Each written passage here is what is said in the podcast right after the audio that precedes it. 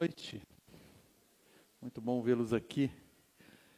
Eu quero iniciar o nosso tempo de reflexão bíblica com um texto que já foi considerado lá no início e é muito conhecido esse texto de todos vocês, acredito, que é o texto de João, capítulo 3, versículo 16.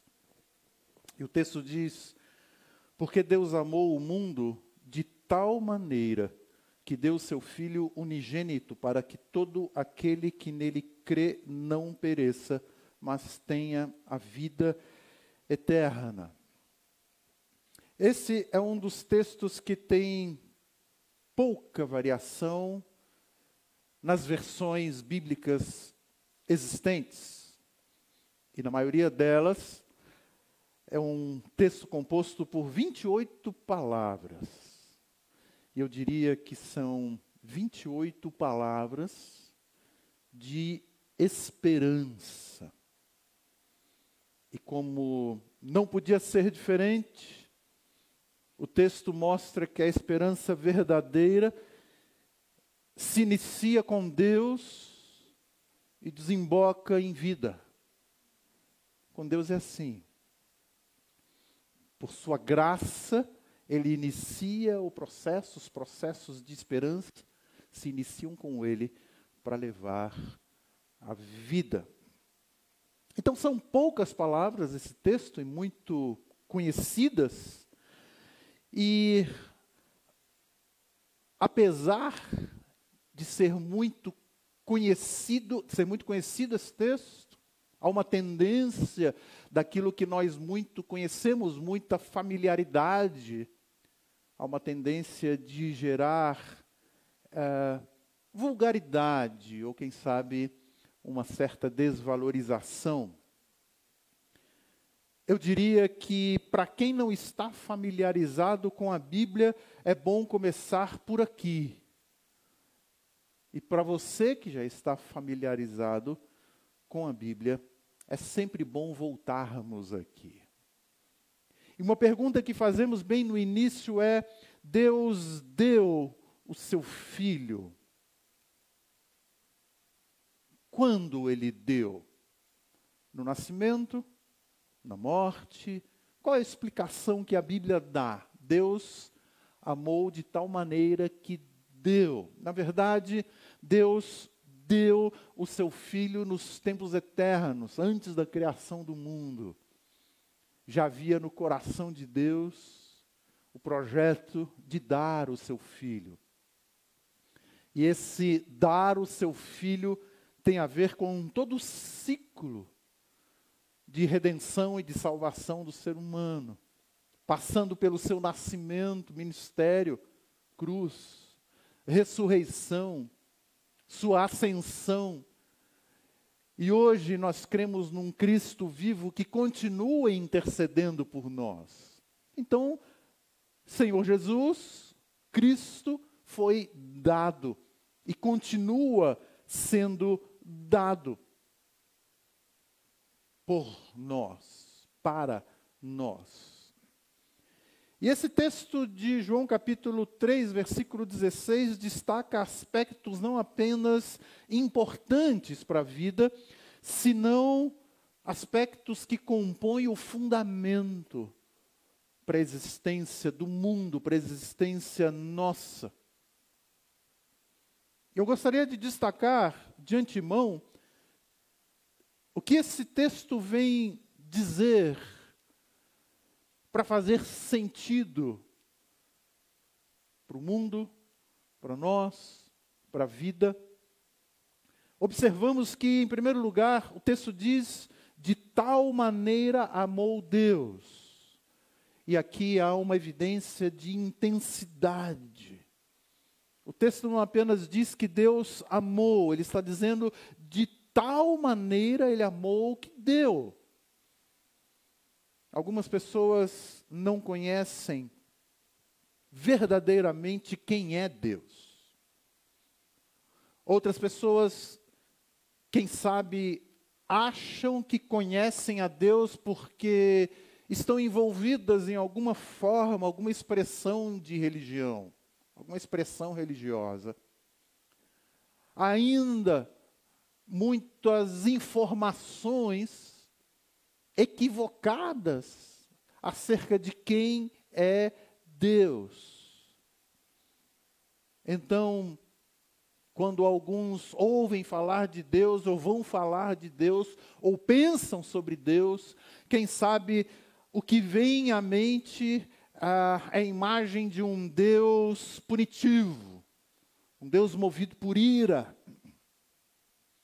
Ainda, algumas pessoas pensam na pessoa de Deus como um ser que criou o mundo e o abandonou, abandonou o mundo ao léu. Ainda outros, quando pensam, quando falam de Deus, pensam num tipo de deidade exigente de sacrifícios, um ser inconsistente, mas um Deus de amor. Quem crê nisso? um Deus que se deu, a Bíblia diz, ninguém é como Ele. Um texto de Salmos diz que os céus proclamam a glória de Deus, mas é na vinda do Senhor Jesus ao mundo que a prova do seu amor foi encarnada, foi visualizada, foi consumada, foi tocada tal maneira amou Deus. E esse verbo aqui no texto bíblico é um verbo enfático para falar da intensidade desse amor por Deus. Porque Deus amou de tal maneira. O motivo de fazer sentido a vida, a razão de nós entendermos a esperança para o mundo, a luz nas trevas, a razão está aqui nesse porquê. Porque Deus amou de tal maneira.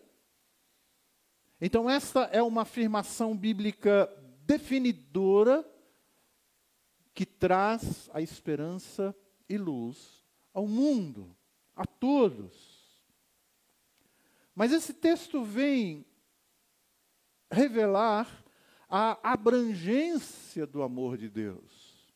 Deus amou o mundo. E quem sabe muitos de nós vamos dizer esse mundo. Pessoas que partem o coração umas das outras. Pessoas que roubam oportunidades das outras. Pessoas que acabam com os sonhos de outras, pessoas que abusam de outras, pessoas que impõem a sua vontade. Deus ama tanto que deu. Deu o quê? Regras? Não. Deu sentenças? Não. Deu uma forma para alguém praticar a sua religiosidade? Não. Deus deu o seu filho, filho amado. Então, o que nós temos nesse texto aqui não é um discurso sobre amor. O amor de Deus não é uma abstração. O amor de Deus não é um enlouquecimento de alguns escritores que, num momento de desvario, quis falar sobre amor. Mas é uma entrega, ele entregou-se a si mesmo. Ele amou o mundo de tal maneira que entregou-se a si mesmo. E em terceiro lugar, o que esse texto vem mostrar é o alcance do amor de Deus. Porque o texto diz: para que todo aquele que nele crê não pereça, mas tenha vida eterna. Ah, é para todo aquele que crê. Seu alcance é universal. E o seu alcance é universal porque perecer na agenda de Deus é coisa séria. Condenação, segundo o entendimento de Deus, é coisa séria para fazer o indivíduo pensar, refletir. Não se pode amenizar o custo do fato do ser humano ter virado as costas para o seu Criador. Ainda assim, vocês sabem, muitos insistem em ignorar esse aviso. Ah, alguns perecem, alguns vão perecer, outros que creem encontram vida. Ah, a minha ênfase nessa noite com vocês será sobre oportunidades que Deus nos concede Deus concede a nós, Deus concede ao outro, Deus concede àquele, Deus concede àquela, Deus concede ao mundo a oportunidade e a vida, a ter a vida, a experimentar a vida, para todo aquele que nele crê. E uma pergunta aqui é: isso inclui quem? Isso significa o quê? Quando o texto está dizendo assim. Em primeiro lugar, esse texto está dizendo que todo aquele que nele crê significa independente da situação em que a pessoa se encontra. É para todo aquele. Quando o texto abre oportunidade de redenção para o ser humano, traz uma abordagem atemporal, traz uma abordagem transcultural, transracial, isto é, é para todo aquele em todos os tempos, desde que existe vida. É um convite ao homem, é um convite ao mundo em toda a história do mundo para conhecer a Deus através de Jesus. É isso que o texto está fazendo. A Bíblia diz que Cristo é a expressão exata do ser de Deus e que Deus se revela na face de Cristo. Tudo se resume aqui em Cristo. Agora, o que é que as pessoas sabem sobre Cristo?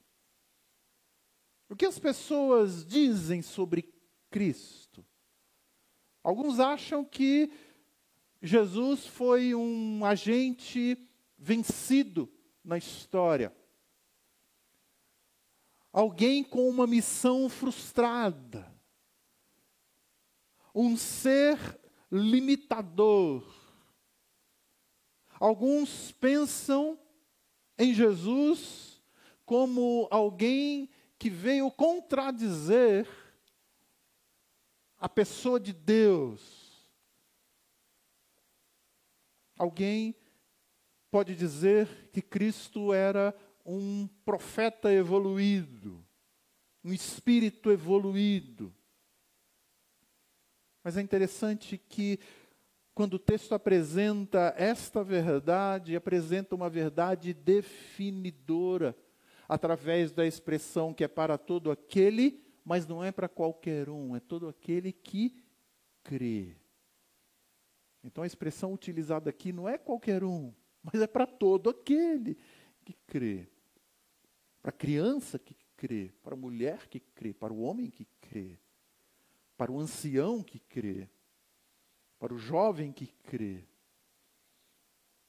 E aqui ah, o texto mostra independente da situação em que a pessoa se encontra hoje, se ela crê, como diz o texto, não perece, mas tem a vida eterna. Isso, queridos, transpõe barreiras raciais, transpõe classes sociais, transcende tradições, formas e expressões religiosas, sejam elas quais forem ultrapassa qualquer fronteira geográfica ou cultural. A graça de Deus não é limitada. Deus derrama a sua graça para todo aquele que crê. As pessoas precisam conhecer essa mensagem, principalmente nos dias de hoje. As tempestades da vida, o distanciamento das pessoas dos valores divinos, as contradições deste mundo, as aflições que as pessoas estão vivendo. E tudo isso pode provocar um estado tão triste, pode provocar um coração tão confuso, que muitos, quem sabe, podem estar se perguntando se Deus ainda olha para nós. E se Ele olha para nós, de que forma que Ele olha para nós? O texto de João 3,16 deixa bem claro. Independente da situação em que a pessoa se encontra hoje, Deus amou com tal intensidade que se entregou a si mesmo para a nossa salvação, para que não pereça, mas tenha a vida eterna. Eu não estou dizendo não importa como a pessoa se encontra hoje. Eu estou dizendo independente de como a pessoa se encontra hoje, porque para Deus importa como a pessoa se encontra hoje, mas independente de como ela se encontra, é para todo aquele que crê. Em segundo lugar, esse texto tão conhecido, tão simples, está dizendo que todo aquele que crê independente da história da vida que teve. Então, não apenas como a pessoa está hoje, mas da história que teve. E de todas as mensagens já ouvidas até hoje, nós não podemos perder uh, esse ponto aqui. Deus chama pecadores independente daquilo que está escrito na história deles. Independente de como ele já viveu, do que ele já fez, do que ele não fez. E para se aproximar de Deus, os textos bíblicos nos dizem nós não precisamos de conhecer rituais, não precisamos tecer aqui um, um, um rosário de, de promessas, não precisamos primeiro aprender uma série de ladainhas Não precisamos de ter praticado atos de sacrifícios ou nos adequarmos previamente a alguma norma religiosa estabelecida. Para nós nos aproximarmos de Deus, não precisamos convencê-lo para que ele nos aceite. Não precisamos barganhar com Deus para que ele nos aceite o todo aquele desse texto inclui, seja como você estiver hoje, independendo daquilo que você já fez em toda a sua vida. Enquanto houver mundo, esse chamado de Deus não tem prazo de validade. Será que já se esgotou essa oportunidade? Será que ah, conferindo ali o prazo, já não tenho mais chance. Um dos exemplos, eu diria, mais conhecidos para ilustrar essa verdade, vai nos levar à cena da crucificação do Senhor Jesus. A Bíblia diz que o Senhor Jesus foi crucificado entre dois criminosos que estavam recebendo a pena pelos seus crimes. E a Bíblia diz que esses dois criminosos zombavam, escarneciam de Jesus. A cruz era uma forma de condenação. E o Senhor Jesus estava recebendo essa condenação sendo justo, porque ele estava pagando pelos nossos pecados. Mas num determinado momento, um desses criminosos que antes escarnecia, adquire a consciência sobre quem era aquele que estava ali. E também toma para si a responsabilidade dos seus próprios atos, toma consciência sobre si mesmo. E ele passa até mesmo a repreender o outro que ainda escarnecia de Jesus. E aquele criminoso, pagando pela sentença, diz para o outro: Mas você nem, nem, nem teme a Deus, porque nós estamos pagando pelo que nós cometemos, mas esse é justo. Então percebam, um daqueles criminosos experimenta arrependimento, reconhece o seu pecado. E depois de repreender ao outro, ele se dirige para Jesus e diz: Senhor, lembra-te de mim quando entrares no teu reino. Já em, em agonia, com o tempo curtíssimo para sua morte, Jesus se dirige para ele e diz: Hoje mesmo estarás comigo no paraíso. Queridos, aquele homem não teve tempo para ser batizado. Não que o batismo não seja importante, mas não é o batismo que salva. Aquele homem não teve tempo para praticar boas obras. Não teve tempo para conhecer rituais religiosos mas tendo experimentado arrependimento, clamou, foi salvo. O que é que nós podemos dizer? Podemos dizer que os céus têm lugar para pessoas que, arrependidas, reconhecem a Cristo como seu único e suficiente Salvador, independente da sua vida até ali. Alguns reconhecem isso no seu leito de morte. Quem sabe vocês aqui da área médica testemunham algumas vezes isso. Alguns reconhecem isso em momentos de desespero. Outros é quando estão experimentando derrotas na sua vida. Ainda outros estão cercados de recursos, mas percebem que não são estas coisas que, que lhes completam, que lhes preenchem. Independente do momento em que a pessoa está, independente da história de vida, vindo a Cristo com coração arrependido, a salvação é para todo aquele que crê. E em terceiro lugar,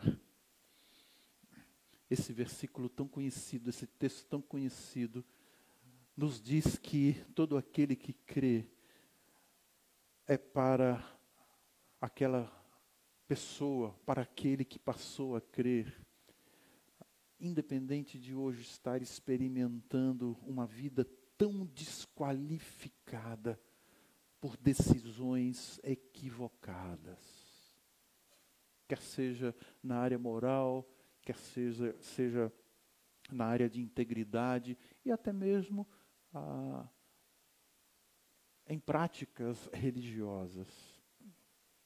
Alguns podem dizer assim, Wallace, da forma como você está dizendo, parece que o Evangelho é inclusivo demais, e eu acho que não é assim. Na verdade, não é isso que o texto está dizendo. Porque, de fato, o Evangelho não deve ser compreendido como inclusivo, mas ele é abrangente. Porque o texto deixa bem claro que é para todo aquele que crê. Não é para qualquer um, mas é para todo aquele que crê. A verdade é que o Evangelho tem poder para alcançar todo aquele, dependendo da situação hoje, independente por onde ele tenha andado, e ainda que hoje é, esteja experimentando um estilo de vida fruto, resultado de decisões tão equivocadas. E um dos exemplos que eu quero trazer nessa noite aqui para a nossa reflexão é aquele que o Senhor Jesus relatou e no texto bíblico de Lucas capítulo 15 é compreendido como a parábola dos achados e perdidos. E um, uma parte dessa parábola é a conhecida, a chamada parábola do filho pródigo, mas na verdade é apenas uma parte ah, daquilo que o Senhor Jesus vem ilustrar como achados e perdidos. E ele conta essa história e surpreende tanto aqueles que julgavam que estavam próximos de Deus, estando separados de Deus, como também para aqueles que achavam que não tinham mais oportunidades mas o Senhor Jesus estava mostrando que a porta dos céus estão abertas. Qual é essa história? Deixa eu lembrar para você. Um dos personagens dessa história é um moço, um filho, ah, em uma família, que decide sair da sua casa. Ele, com isso, ele despreza a bondade do seu pai. Ele deseja a morte do seu pai. Ele deseja romper com os laços e valores excelentes que ele experimentava. Ele deseja romper com banquetes que ele tinha na sua própria casa. E ele exige do seu pai a sua parte da herança. E assim quando ele recebe a sua parte da herança, ele parte, o texto diz, para um lugar o mais distante possível das suas raízes. Como que deixando a mensagem: eu sou autônomo. Eu quero ser independente de tudo e de todos. E de fato ele deixa tudo isso para trás. E o texto diz que ele vai vivendo a sua vida, vivendo a sua vida, até que num determinado momento esse homem percebe que perdeu tudo, ele não tem mais nada de uma rica herança. Ficou só. E aquele homem não tinha sequer o que comer, não encontrava abrigo pedindo trabalho conseguiu encontrar um trabalho, alimentando porcos. E tal era a sua situação que ele desejava comer das comidas dos porcos. Nessa situação, o Senhor Jesus contando a história, Jesus diz que ele refletiu, ele cai na real ele percebe aquilo que ele via, havia feito na sua vida. Ah, a palavra que o Evangelho de Lucas utiliza no, vers, no versículo 13 do capítulo 15 é que ele dissipou todos os seus bens. E essa expressão que está ali não é para falar apenas dos bens monetários que ele passou a ter. Ele dissipou todos os seus valores numa referência a todos os valores que ele deixou para trás, todos os valores excelentes que ele tinha, não apenas monetários, mas todos os valores que ele havia recebido, que ele experimentava, ele deixou isso para trás. E a palavra diz que ele dissipou todos os seus valores, aquilo que ele tinha como valor. E essa expressão de dissipar que está ali, era a mesma expressão utilizada para retratar a ação de um lavrador que naquela época saía lançando as suas sementes na terra enquanto ele caminhava. Sem máquinas agrícolas naquela época, naquele contexto, o, o, o lavrador pegava da sua bolsa sementes e saía jogando, lançando. É a mesma palavra utilizada aqui para a atitude daquele homem. Imaginem uma pessoa jogando os seus bens e os seus valores, espalhando os seus bens ao léu enquanto caminha pela vida, enquanto a vida vai acontecendo, sem reflexão, sendo inconsequente, insensatamente. Um nécio fazendo isso. Mas, de novo, aquele homem reconheceu a sua insensatez, admitiu o que tinha feito e onde ele estava. Esse onde ele estava não é apenas um, um onde geograficamente falando, mas situacionalmente falando. E aquele homem se arrepende. E ele decide voltar para sua casa. Enquanto ele está refletindo, ele diz: Quantos trabalhadores do meu pai, trabalhadores do meu pai, têm com pão com fartura, e eu aqui morrendo de fome, ele sendo filho. Ele se lembra dos trabalhadores. Ele decide voltar e clamar por benevolência por parte do seu pai, por bondade, por graça, por misericórdia. E ele volta, faz o caminho de volta. E o que ele encontra quando ele está se aproximando da sua casa? O texto bíblico diz que seu pai o avistou ao longe, dando a ideia que aquele pai não perdia de vista a possibilidade do retorno estava ali aguardando, quem sabe final da tarde, quem sabe no cair do dia, avistando ao longe, tendo compaixão dele, correndo. O pai o abraçou e o beijou. Amados, essa história está nos contando que o pai continuava guardando o lugar para ele, não apenas na mesa, não apenas na sua casa, mas no seu coração, independente daquilo que ele tinha feito. Tanto assim que quando o filho se aproxima e começa a pedir clemência, começa a colocar a sua decisão, quase que o pai o interrompe e diz: Você estava perdido, foi achado. Vamos nos alegrar com você.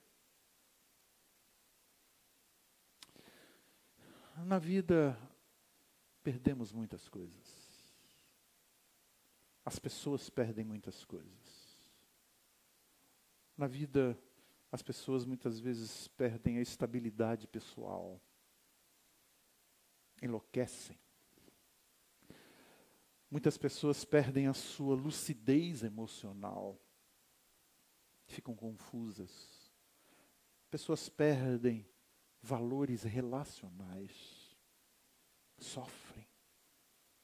Mas é encorajador saber que o ser humano não precisa achar que perdeu lugar ao lado de Deus,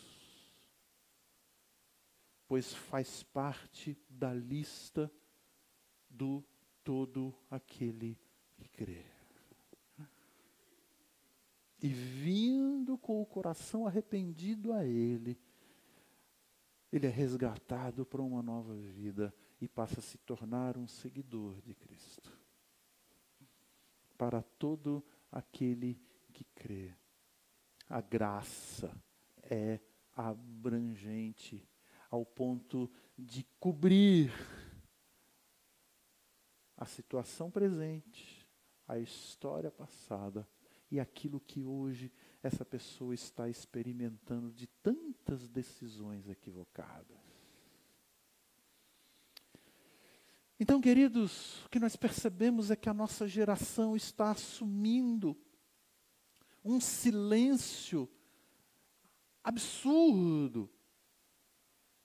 Quem sabe uma, uma negação muito estranha em relação ao distanciamento de estilos de vida de Deus. Impasses, desconstruções da humanidade têm sido discutidos em vários fóruns na nossa sociedade. Desde aqueles midiáticos e às vezes tão vulgares, como também nos centros acadêmicos e entre os pensadores.